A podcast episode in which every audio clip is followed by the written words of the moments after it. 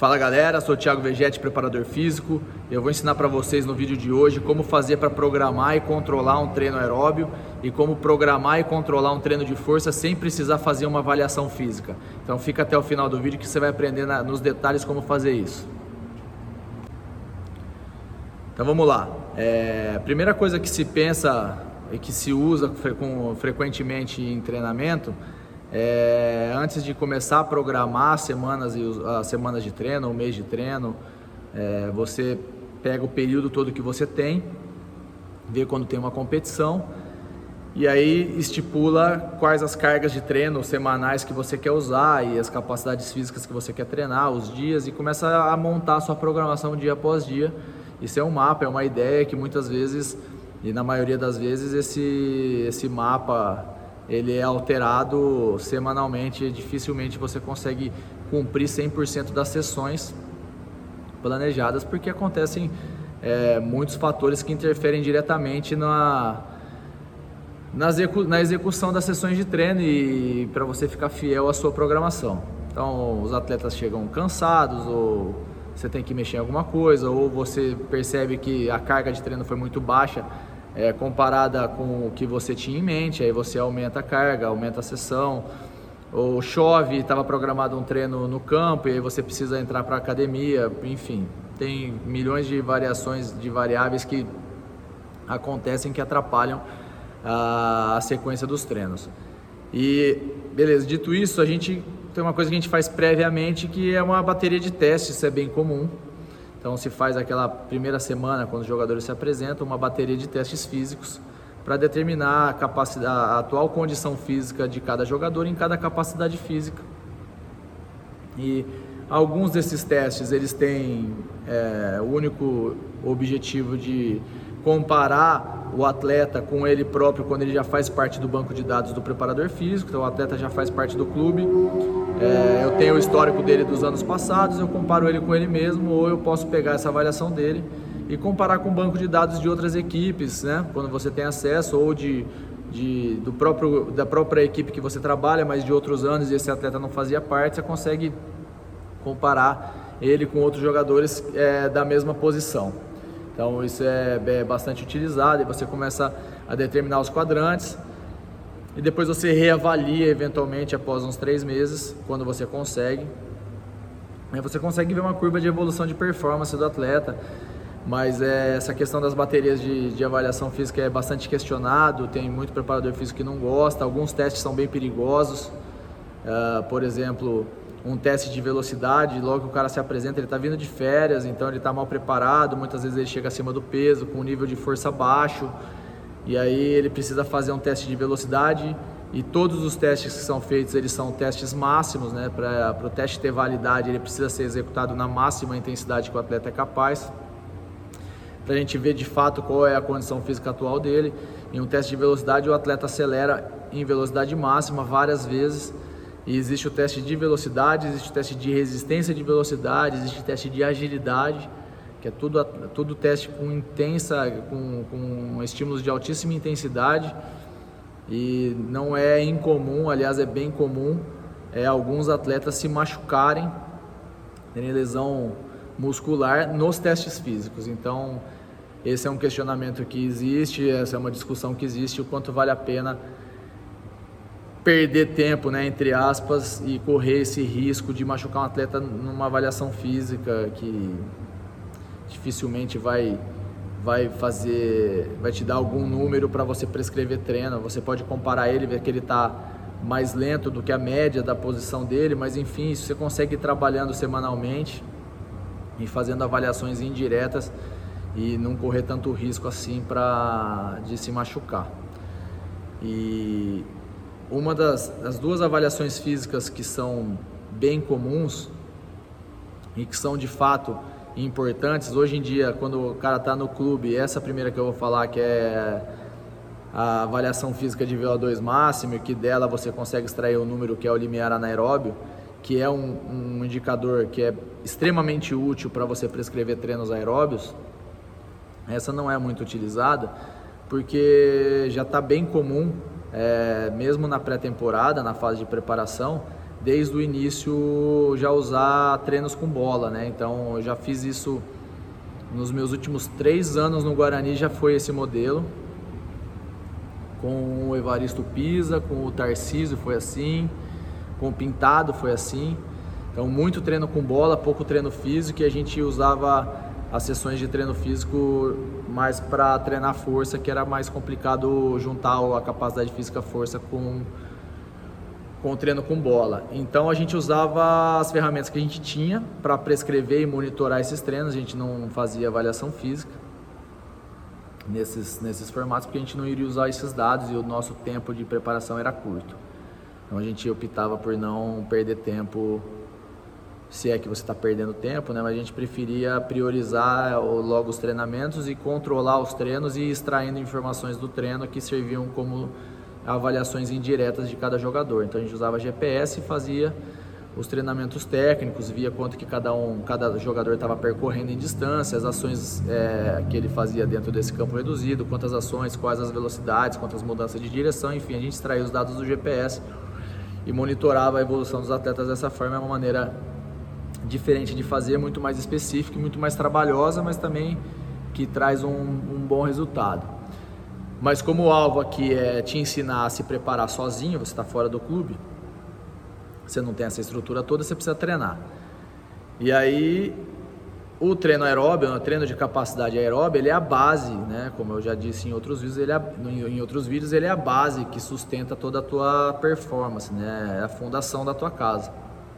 Então você precisa fazer ele bem feito e acertar nas velocidades para você não pular etapa, né? Então, para você não correr o risco de começar a treinar com velocidades acima do seu limiar anaeróbio e começar a entrar num campo mais de potência do que de capacidade, isso vai te trazer um prejuízo porque você não consegue criar uma base. E você precisa criar uma base que para as próximas sessões que são mais intensas e quando você começa a migrar da, dos treinos de capacidade para os treinos de potência, você ter condição de sustentar tudo isso e suportar esses treinos. Então o que se faz? Existem alguns testes que você consegue determinar o VO2 máximo, um deles é o ioiô, e aí dentro do ioiô tem três variáveis, uma avalia o componente anaeróbio, outra um componente misto, que é um, um ioiô intermitente, e tem o ioiô endurance que ele te dá é, por fórmula de, de predição, né, que é uma avaliação indireta, o VO2 máximo. Só que o ioiô ele não te dá a velocidade de limiar anaeróbio, né? Pelo menos até onde eu sei, ele não tá, não conheci, ele não te dá. Eu não conheci, não tive acesso a nenhuma fórmula que trouxesse é, esse valor pra gente. Então, até se alguém estiver assistindo o vídeo e tiver uma fórmula que consiga extrair o limiar anaeróbio do Yoyo Endurance, pode mandar para mim que vai ser muito útil. A gente pode divulgar e ajudar bastante gente a, a fazer essa avaliação e extrair esse dado que é importante. Uh, ainda que para quem for fazer o ioiô precisa ter o, o som, né? É, o arquivo é, de áudio controlando a avaliação, precisa ter as planilhas para ir anotando, então dá um pouquinho mais de trabalho. Então, como a gente quer facilitar, o teste que eu recomendo fazer, que eu passo, é que eu utilizo às vezes, eventualmente, quando eu venho um atleta que vai fazer uma preparação física comigo e ele tem bastante tempo, é o teste de 2.400, que ele consiste em você correr 2.400 metros no menor tempo possível. Então, você vai você vai pegar um cronômetro, né? Seu relógio mesmo, soltar o cronômetro, você já tem que saber a distância, já tem que estar marcado. Então, se você for fazer numa pista de atletismo e ela for oficial, então a pista tem 400 metros, você tem que dar seis voltas. Se você estiver correndo num parque, por exemplo, você tem que saber exatamente onde você está saindo até onde você tem que terminar para cumprir essa distância de 2.400 metros. Você pode, se você estiver programando para fazer todos os seus treinos numa esteira rolante, né, dentro de uma, de uma academia, você pode fazer o teste na esteira, contanto que você treine na esteira, porque tem uma variação é, de dificuldade quando você faz um treino na esteira e quando você faz um treino no solo, né, na rua ou num campo. É, por mais que os atletas relatam que eles prefiram correr na rua, né, no campo, porque a esteira é monótona e é mesmo, mas o desgaste, isso aí é uma questão psicológica do treino que obviamente interfere, tem que ser levado em conta, mas o desgaste mecânico e o, de, o desgaste metabólico na esteira ele é menor, porque a esteira ela está se movimentando sozinha e você só tem que acompanhar o ritmo. Você não aplica força para se deslocar. Você aplica, mas é muito menos do que na rua. Na rua você tem o atrito direto do pé com o chão e você que tem que tracionar para impulsionar seu corpo para frente. Então o gasto energético, o gasto mecânico, a sobrecarga mecânica é bem maior correndo na rua. Então, se você vai fazer os seus treinos todos no campo, faça sua avaliação no campo. Se você vai fazer os seus treinos todos numa esteira, faça sua avaliação na esteira para você é, ficar bem fiel ao, ao, resultado. Então, o resultado que, que, a avaliação vai te dar de limiar anaeróbia, ela vai ser mais próxima, você vai errar menos se você reproduzir os treinos na mesma plataforma que você fez a avaliação. Beleza. Então, você fez lá, você correu os 2.400 metros e anotou o tempo que você terminou. Tem que ser um teste máximo. Então, você vai lá, você se aquece. E corre esses 2.400 metros na maior velocidade que você puder, marca esse tempo e joga numa fórmula e essa fórmula te dá com exatidão a, o seu limiar anaeróbio. Por se tratar de uma fórmula e é uma avaliação indireta, é óbvio que tem uma margem de erro. Geralmente, na prática, o que eu observei esses anos todos utilizando esse, essa estratégia, existe uma margem de erro para cima e para baixo de mais ou menos meio quilômetro por hora. Então, se seu limiar apareceu lá na fórmula que deu 12 km por hora, pode ser que ele seja 11,5 e pode ser que ele seja 12,5. E aí, como é que você soluciona isso? A hora que você montar os seus treinos, né? Então, eu quero treinar capacidade aeróbica, eu vou correr com velocidades iguais ou abaixo do limiar, você pensa lá no seu treino você faz a primeira sessão de treino e você vê se está muito fraco ou muito forte baseado no que você tinha planejado. E aí você ajusta no treino. A hora que você conseguir ajustar no treino essa velocidade, você pega esse meio por hora acima ou abaixo que você precisou ajustar e converte no seu limiar. Então o que você ajustou do treino, você converte no limiar e é, aí você consegue fazer esse, essa correção é, na fórmula e você fica com a sua velocidade de limiar precisa para dar sequência nos seus próximos treinos. Depois eu vou colocar no, no, no, grupo do Telegram como faz esse cálculo, vou mandar lá. Aliás, eu acho que eu coloquei já uma vez, eu coloco de novo para quem, quem entrar agora. E eu vou ensinar agora como você faz e por que você faria é, utilizar essa estratégia de não fazer a avaliação física. Eu, então eu expliquei o porquê, como fazer a avaliação Agora eu vou explicar como treinar sem a avaliação. E em que casos? Então, um caso que está acontecendo agora, tem um atleta treinando comigo, ele tem duas semanas e meia, né? A gente já está na segunda, hoje a gente completa, amanhã a gente completa, hoje é uma sexta-feira, no sábado amanhã a gente completa a segunda semana e está programado para ele treinar até o meio da semana que vem. Eu não sei, a gente não sabe se vai ter que estender, se ele vai, se ele vai mesmo para o clube que ele estava conversando, se ou, ou não vai, mas a programação foi feita assim. Então a gente e ele estava vindo de dois meses de inatividade, ele estava parado, completamente parado, zerado. Dois meses é bastante tempo. Então o que que acontece? O que que a gente ponderou? Ele vai começar é, a programação dele. Ele tem duas semanas e meia, que é pouco tempo, né? Tem que organizar muito bem organizada é, a semana de treino dele, as sessões para ele conseguir otimizar ao máximo o ganho de performance sem que um treino o treino do dia anterior interfira no de hoje, sem que o de hoje interfira no dia, no dia seguinte. Isso é complicado de fazer, ainda mais quando o cara está vindo é, de um período longo desse, de dois meses de inatividade. E aí o que, que eu pensei quando eu fui fazer, que é esse toque que eu quero dar. Ele vai fazer um teste máximo, não vai ter um risco de lesão, é difícil se machucar num teste aeróbio, mas por ele estar um período longo de inatividade, dois meses, ele vai ter que correr 2.400 metros, que não é um tempo curto, para fazer um teste máximo. E ele, durante esse período, né, esses 2.400 metros, ele vai ficar bastante tempo correndo acima do limiar anaeróbio dele. Ele vai entrar em acidose e vai ter que sustentar essa acidose por um período longo. O que, que vai acontecer? Isso além do esforço que ele vai fazer que ele já não está mais acostumado, né, que ele está parado, ele vai ter bastante dano muscular e ele vai ter um desgaste metabólico muito alto, ele vai entrar em fadiga. Se esse for só o problema da sessão, está resolvido, pode fazer, mas o problema é que ele tem que treinar no dia seguinte, ele tem que chegar bem para a gente começar a dar sequência no treino dele, porque ele só tem duas semanas e meia. Então, o que, que eu pensei? Eu não vou fazer essa avaliação física com ele porque eu vou deixar ele muito cansado para amanhã, cheio de dor muscular, e essa dor muscular vai ficar tão forte que ele vai ficar dois, três dias para se recuperar, e a gente vai ficar dois, três dias treinando numa intensidade mais baixa do que ele poderia se ele não tivesse feito esse teste. Então, nós não vamos fazer, só que eu tenho que fazer os treinos aeróbicos com ele, né? Como é que eu vou fazer para programar? Que velocidade que ele vai correr? Ele vai correr, eu quero que ele faça um treino seis, seis blocos de 5 minutos de corrida com 2 km por hora abaixo do limiar anaeróbio. Como é que eu faço se eu não sei o limiar dele? É isso que eu vou ensinar agora. Então você tem que pegar os conceitos do limiar e saber que quando você corre na velocidade de limiar e começa a subir essa velocidade, né, jogar quilômetro por hora, quilômetro por hora para cima do limiar, você começa a aumentar a sua ventilação, você começa a hiperventilar. Então, para cima do limiar você começa a hiperventilar e para baixo do limiar você não hiperventila. Então, você sabendo esse conceito, você consegue fazer uma avaliação indireta durante o treino só com os, só com os, os feedbacks fisiológicos que o atleta te dá treinando.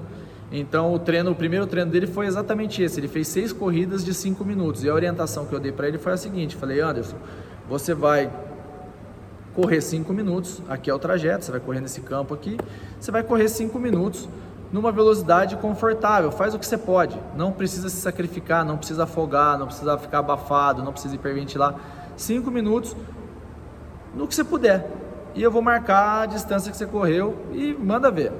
Ele fez 5 minutos, eu marquei a distância que ele correu, não falei nada para ele, dei a pausa, ele fez mais 5, ele fez 6 vezes. Eu peguei todas as distâncias que ele fez, e calculei a média de velocidade que ele fez os, os 30 minutos de treino. Sei lá, deu 13 km por hora. Beleza. Aí eu falei, pô, mas ele chegava todo final dos 5 minutos quase hiperventilando. E aí é muito no tato, né? Muito na experiência. Assim, putz, ele está quase hiperventilando, esses 13 por hora deve estar tá ali cravando no limiar. Então eu vou achar que o limiar dele é 13 por hora. Beleza, guardei essa informação comigo. Ele foi, fez um treino de força, fez um outro trabalho, fez um treino de core e aí fizemos mais um treino de mais um treino aeróbio. E aí eu inverti. Eu dei as distâncias para ele e falei: "Corre o melhor que você puder. Também não precisa dar vida, não precisa hiperventilar, não precisa fazer nada, faz o que você pode". E aí eu marquei os tempos, né? Eu dei a distância e marquei os tempos. Ele correu, marquei tudo, peguei e fiz a média de velocidade. Aí eu falei, vamos dizer que tenha dado, eu não lembro de cabeça, não tem tudo anotado, mas eu não decorei. Deu 14 km por hora. Mas aí eu vi que ele já chegava no final dos tiros meio afogado. Falei, ah, então no 13 por hora, que foi a média do outro treino, ele estava hiperventilando, mas estava controlado. Ele aumentou um quilômetro por hora, ele chegou, a média dele desse treino deu 14, mas ele já estava bem mais afogado do que o, do que o de 13. Então, e as distâncias que eu coloquei, eu já sabia que 1 km por hora, 1 km e meio por hora, por ser uma distância longa, ele estava fazendo tiro de tiro de mil, tiro de dois mil metros, é uma distância longa. 1 km por hora, 1,5 por hora acima já dá, já é suficiente para o cara hiperventilar e chegar no final do tiro sofrendo. Aí eu falei, ah, então ele sofreu com 14, com 13 ele começou a sofrer, dá para cravar quase que com certeza que o limiar dele era 13. Feito isso, eu precisei de, precisei de duas sessões de treino, sem interferir na qualidade do treino dele. Ele fez o que ele podia, ele fez é, o que ele estava aguentando fazer, então não foi um sacrifício, é de bem diferente dele ter feito um teste é, máximo de 2.400 metros, que ele ia ter que dar a vida, chegar lá, passar mal, daí não precisou fazer nada disso.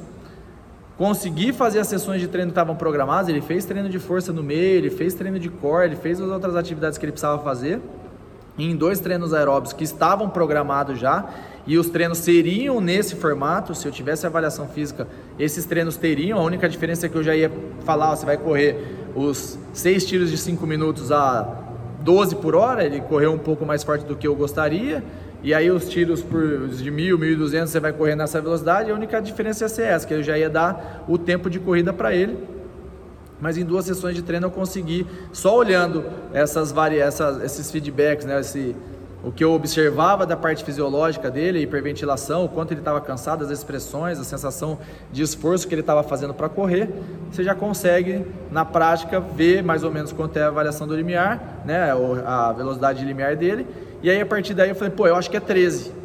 E aí no próximo treino eu já dei as velocidades para ele. Falei, você vai fazer assim, assim, assim, assim, assim, nessas velocidades. Você tem que cumprir, se vira. E ele, pum, bateu. Então, e aí eu já montei o treino para ele chegar no final de cada, de cada bloco, de cada corrida, bem cansado. E aí bati. Ele falou, nossa, se eu tivesse correr mais 20 metros eu não ia conseguir. E aí, de novo, só reforçando, porque em duas sessões de treino, eu consegui, a gente consegue determinar na prática, né, no tato, qual é a velocidade limiar e aí a gente deu sequência nos treinos dele com essa velocidade e está funcionando. Óbvio que ele vai melhorando a performance dele, essa velocidade do limiar vai subindo. E aí você vai fazendo ajuste diário no treino. Ele fez 4, 5 treinos aeróbios. a velocidade de limiar dele já, já pode ter aumentado um pouquinho. Então, se eu estava pensando que era 13, já dá para falar, puta, eu vou imaginar que já melhorou meio quilômetro por hora a velocidade de limiar dele e vou subir um pouquinho as velocidades dos próximos treinos. Justamente para não cair na armadilha de você usar um, um, teste ou uma avaliação, é, um, um, resultado que você tem encontrado de uma semana atrás, ele pode ter melhorado e você fica jogando carga de treino inferior ao que ele já está apto a fazer. Então você tem que tomar cuidado para não errar nisso, de treinar numa intensidade mais baixa do que a que você precisa para evoluir naquela capacidade que você pode fazer naquele momento. Então esses ajustes você tem que fazer diariamente ou semanalmente. Então essa é uma forma é, na prática de resolver esse problema de fazer avaliação física para quando você não tem tempo de, de se preparar, o seu período é curto, você tem que otimizar seu tempo e você vem num período de inatividade, aí não vale a pena você chegar, mandar ver num treino que você vai ficar muito travado, cheio de dor e vai te atrapalhar é, na sequência do trabalho. Então essa aí é a dica 1 de como descobrir a sua velocidade limiar sem fazer avaliação física e agora eu vou falar da parte de como você descobre para como você consegue fazer para calcular a sua força máxima, né, em treino de força, sem fazer um teste de carga máxima. E essa é a, é a melhor das dicas, porque se você for você analisar é, um treino de força, a adaptação neural ao treino de força é muito rápida. Então, em poucas sessões, só de melhorar a coordenação intramuscular e intermuscular, você já melhora a sua força. Só por conta, só por conta desse aprendizado. Então, uma vez que você melhora a sua força só de aprender o movimento, não que você aprendeu, ah, porque eu nunca tinha feito e aprendi agora, não, só do seu músculo melhorar essa coordenação motora, essa coordenação de, né, das fibras, como que elas agem dentro do músculo com os outros músculos que te ajudam na execução, que a gente chama isso de aprender, né? Esse é o aprender que eu me refiro. Você já fica mais forte. Então tem uma adaptação neural, treino de força muito rápida. Ou seja, se você fez uma avaliação física de uma, um teste de carga máxima, calculou as cargas que, que você vai treinar, em uma semana essas cargas já não estão valendo mais, porque você já está mais forte. Então, se você usar esses percentuais que você calculou semana passada, na outra você tem que fazer tudo de novo. Ou seja, você tem que fazer um teste de carga máxima toda semana. Se você tiver uma programação formada, né, bem organizada de treino de força, frequente, toda semana você tem que avaliar sua força máxima, porque ela vai aumentando. Óbvio que vai chegar um momento que vai alcançar um platô e aí você não consegue mais aumentar sua força, mas até chegar lá e você não sabe, primeiro que você não sabe quando vai chegar. E segundo, você não sabe se chegou, se você tem ainda bagagem para aumentar, variando um pouco mais o treino, treinando, criando algumas situações diferentes. Então, essa parte do teste de carga máxima é bem crítico. E tem um outro agravante. Para você fazer um teste de carga máxima muito bem feito, você tem que ter um domínio motor, né? um controle motor do exercício, uma execução do exercício muito bem feita. Você tem que dominar a execução do exercício, porque ele se torna perigoso. Uma vez que você vai fazer um teste de carga máxima, como que ele é feito? Como que é caracterizado um teste de carga máxima?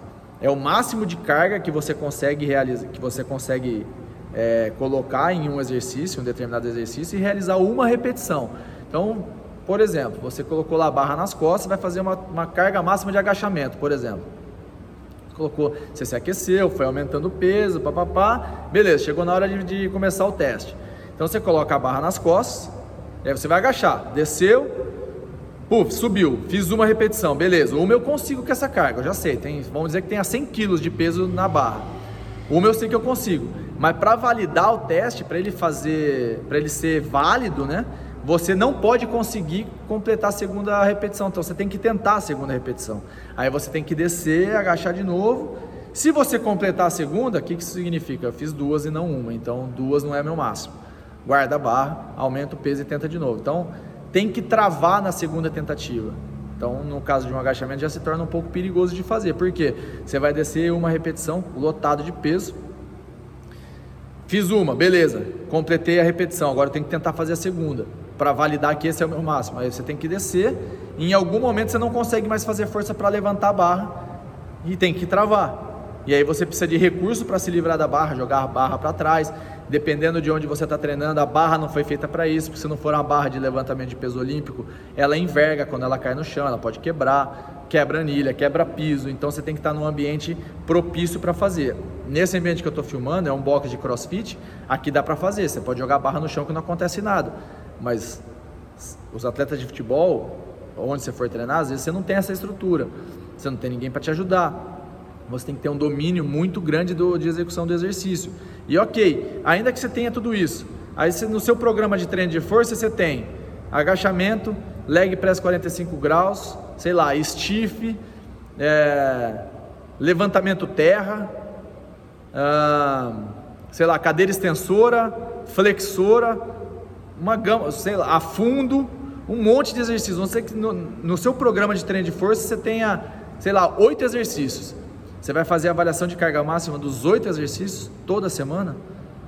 Não faz sentido, é muito, você vai perder muito tempo avaliando. Fora o risco que você tem de se machucar fazendo o teste de carga, se você não tiver muito bem assessorado sabendo o que você está fazendo.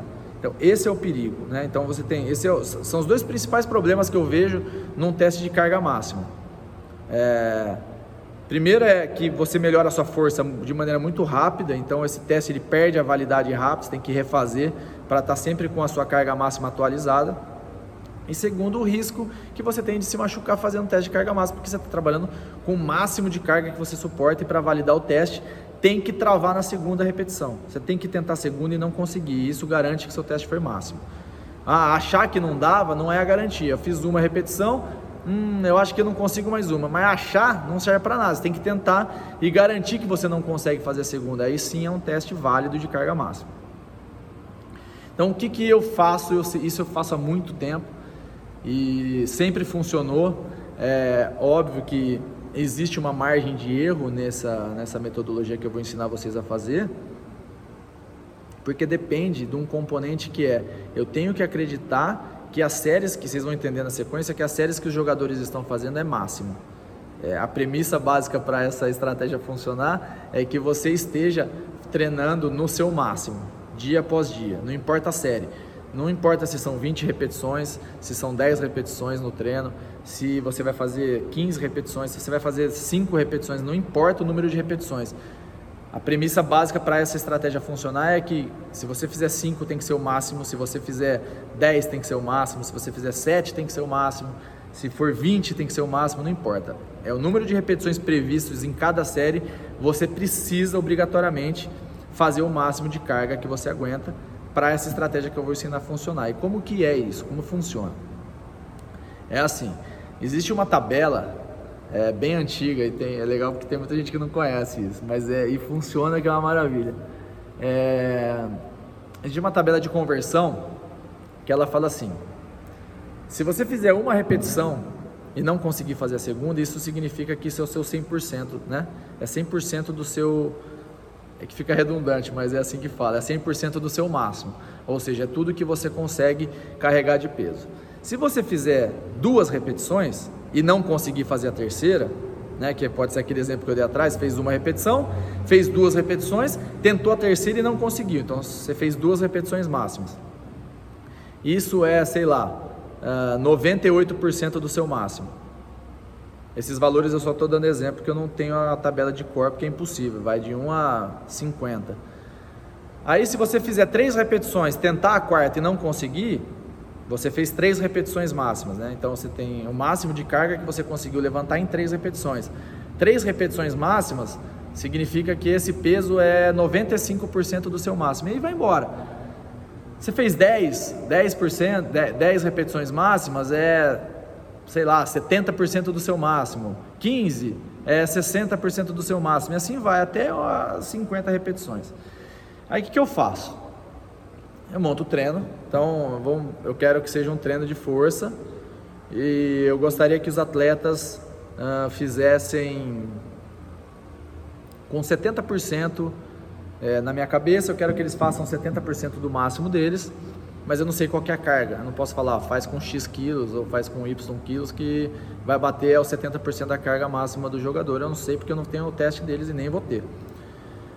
Aí beleza, eu passo o treino, Óbvio que é, isso vai servir não naquele processo primeiro de adaptação, você está vindo, só vou fazer um parênteses para entender o, como funciona. Então o cara está vindo parado, ele vai começar a fazer um processo de adaptação de todas as capacidades e aí ele vai fazer as adaptações no treino de força. Nesse primeiro momento, isso não vale. Isso não vale. A gente vai colocar pouca carga, ele vai testar, vai fazer, vai ter dor, vai cansar, não vai conseguir fazer, vai melhorando. Passou uma semana, aquele processo de dor muscular de adaptação, e já, já dá para começar a introduzir esse conceito. Então, esse conceito serve para quando você está já mais treinado, com um nível de força um pouco mais alto, que daí você não vai sofrer para fazer. Então eu quero que você faça, sei lá, é, uma série de 10 repetições, eu quero que você coloque 80% da sua carga máxima. Não importa se 80 é de fato a tabela. Eu quero que você faça com 80 ou eu quero que você faça com 60. Mas eu não consigo te precisar qual é a carga que você vai usar. Aí o que, que eu faço? Ó, você vai fazer 10 repetições, mas eu quero que você faça com a máxima carga que você consegue. Então, você vai, na primeira série você colocou o peso lá, fez lá, com 30 quilos de cada lado no agachamento, um exemplo. Aí você fez 10 repetições e você falou, pô, mas dava para fazer umas 12 ou 13, sobrou repetição, eu não cheguei na décima no meu máximo. Beleza, guarda essa informação, aumenta um pouco. Aí vai colocar um pouco mais de peso na barra. Fez outra série. Hum, beleza, ó, fiz 10. Meu, impossível, não dava para fazer 11. Legal. Então você fez uma série máxima de 10. Quanto tinha na barra? Ah, tinha 70 quilos total. Beleza, aí o que, você faz? Você pega essa tabelinha de conversão. Pô, eu fiz 10 repetições máximas com 70 quilos. Quanto que é 10 repetições? Ah, 10 repetições equivale a 68% do meu máximo. Pô, então se eu coloquei 70 quilos, aí regrinha de 3 básica, 70 quilos é 68%, quanto seria 100%? Aí você calcula o seu 100%. Então se você anotar e, e, e organizar o seu treino de força e controlar o seu treino de força e fizer ele bem feito, sempre tentando fazer as séries máximas, você vai ter a sua carga máxima de todo dia, de todos os treinos, de todos os exercícios para sempre. Você sempre vai ter a sua carga máxima. E aí, quando você, você treinou três dias atrás, agachamento, você falou, pô, eu agachei com 10 quilos, minha carga máxima era, sei lá, 100 quilos deu. Na conversão, você descobriu que era 100 quilos. E aí, o seu, o seu treinador, ou você mesmo montou seu treino, falou, pô, hoje eu tenho que fazer uma série de quatro repetições com 80% da minha carga máxima. Para você não ter que fazer uma série e queimar essa série descobrindo quanto você vai conseguir colocar de peso para fazer as quatro repetições, você já sabe. Você já fez esse teste indireto na outra sessão. Aí você já vai lá e coloca os 80% que pediu e vai bater. Se não bater, vai errar por uma repetição para cima ou para baixo. A margem de erro é baixa. Sempre bate. Então essa é uma forma de você conseguir mensurar suas cargas máximas em todos os seus treinos de todos os exercícios. É só fazer essa conversão, essa regra de três dá um trabalhinho para fazer, mas você garante que você está trabalhando com a carga correta para aquele modelo de treino. Então, se você tem que fazer 10 séries de 3 repetições com 90% do seu máximo, ao invés de você ficar testando qual que é o seu máximo, você já pega a referência do treino anterior Veja quanto você fez. Ah, mas o treino anterior foi uma série de 20 de agachamento, não tem problema. 20 repetições é quanto do máximo? Ah, é 50% do máximo. Você fez com 50 quilos, então seu 100% é 100. Você precisa fazer é, 10 séries de 3 repetições com 90%, você sabe que você tem que colocar 90 quilos. É isso. Por isso que eu falei antes que você tem que já estar tá com um nível de força bom, porque se você for fazer treinos de força máxima mesmo, que as repetições vão de 6 para baixo e elas vão chegando muito perto do 100%, o treino fica muito intenso, ele fica muito pesado. E aí, se você não tiver com uma bagagem de treino, já tiver com um nível de força alto para suportar esse treino e uma consciência corporal é, que, que, que, garanta que você tenha uma excelente execução do exercício, você vai se machucar, porque as cargas estão muito próximas do 100%. E sempre quando você trabalha com cargas próximas ao 100% e principalmente em exercícios com peso livre, que são exercícios complexos, falei em outro vídeo, agachamento, levantamento terra, é, afundos, enfim. O exercício ele já é complexo por si só, já está com peso livre, já sobrecarrega muito mais a sua estrutura, a sua estrutura corporal, usa muito mais músculo e ainda você acrescenta tudo isso, o componente de você estar tá trabalhando com cargas muito próximas a 100%, você tem que saber o que você está fazendo, senão você vai se machucar. Então, para evitar tudo isso, esteja forte para você poder utilizar essa, esses métodos. Se você estiver usando é, treinos com repetições, com número de repetições mais alta, aí exercícios mais simples, aí você já não precisa se preocupar tanto. Você pode usar essa, essa metodologia de conversão de força, vai funcionar, funciona para todos os exercícios não tem muita margem de erro de, de exercício para exercício. E aí você, como a, a, o número de repetições é mais alto, o percentual de carga é mais baixo. Então, quanto mais você aumenta o número de repetições, mais cai, mais o percentual de carga se afasta do 100%. Então aumenta o número de repetições, diminui o percentual de carga, diminui o número de repetições, aumenta o percentual de carga. Essa é a lógica. Então, se você está longe do 100%, quanto mais longe do 100%, mais seguro. Quanto mais próximo do 100%, mais perigoso, contanto que você não é perigoso no, no ponto de você não saber o que está fazendo. Se você souber o que você está fazendo, tiver treinado para isso, com nível de força bom, controle motor bom, execução correta do exercício, aí não tem perigo dá para fazer, tá tudo controlado. Mas não vá querer fazer um treino de força muito pesado sem estar tá pronto para isso. Beleza? Então é isso. Então as, as duas formas de você controlar e programar o seu programar e controlar o seu treino nessa ordem fica melhor. Na primeira você programa, depois você controla. Não dá para controlar de programar. Então você programa o seu treino e depois controla. Então essas duas formas de você fazer isso na, no treino de capacidade ou de potência aeróbia, tanto faz. Mas para fazer a avaliação indireta do treino de do treino de do, da capacidade aeróbica é muito mais fácil quando você está fazendo com corridas longas e, e visando capacidade aeróbica porque fica mais fácil de você visualizar esses feedbacks fisiológicos. E a outra dica foi do treino de força. Então agora você sabe como programar e controlar os seus treinos aeróbios sem avaliação física, como programar e controlar seus treinos de força sem avaliação física. Esse aí não está nos livros, hein? Aproveite, pode colocar em prática que funciona. Se não funcionar, pode me cobrar. Eu vou colocar no grupo do Telegram a, a planilha, né, a tabela de conversão é, para calcular o limiar. Não faz parte desse vídeo, mas eu vou colocar. Se, se, eu já tiver colocado, eu coloco de novo, não tem problema. Então vai ensinar como você fazer o teste de o teste aeróbio, né? É, de 2.400 para calcular o limiar de maneira indireta da capacidade aeróbica não tem fórmula, é, tem que observar os rebotes fisiológicos e entender que passou do limiar começa a hiperventilar e quanto mais para cima mais hiperventilado você fica.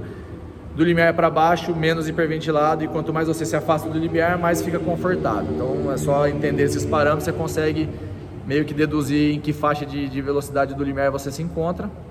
E aí eu vou colocar essa tabela de conversão falando, ó, uma repetição é X%, duas é Y e assim vai. Acho que até ela vai, não sei se ela vai até 50, não importa, ela vai, ela vai longe. Então é uma tabela que vai ser bastante útil para quem quer controlar os treinos de força dessa maneira.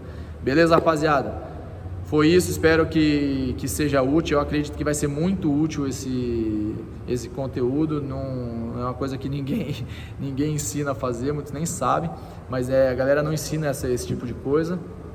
E é algo que na prática vai funcionar, vai resolver problemas seu no seu dia a dia de treino e vai tirar um, aquela. Será que eu estou fazendo certo? Será que eu estou fazendo errado? Será que esse peso que eu coloquei no treino está certo? Será que está errado? Será que eu corri na velocidade que eu tinha que correr? Eu corri acima, eu corri abaixo? Então, essa entender esse processo que eu acabei de ensinar vai ajudar a tirar essa, essas perguntas da cabeça. Beleza? É isso. Um abraço, até o próximo vídeo. Valeu, gente.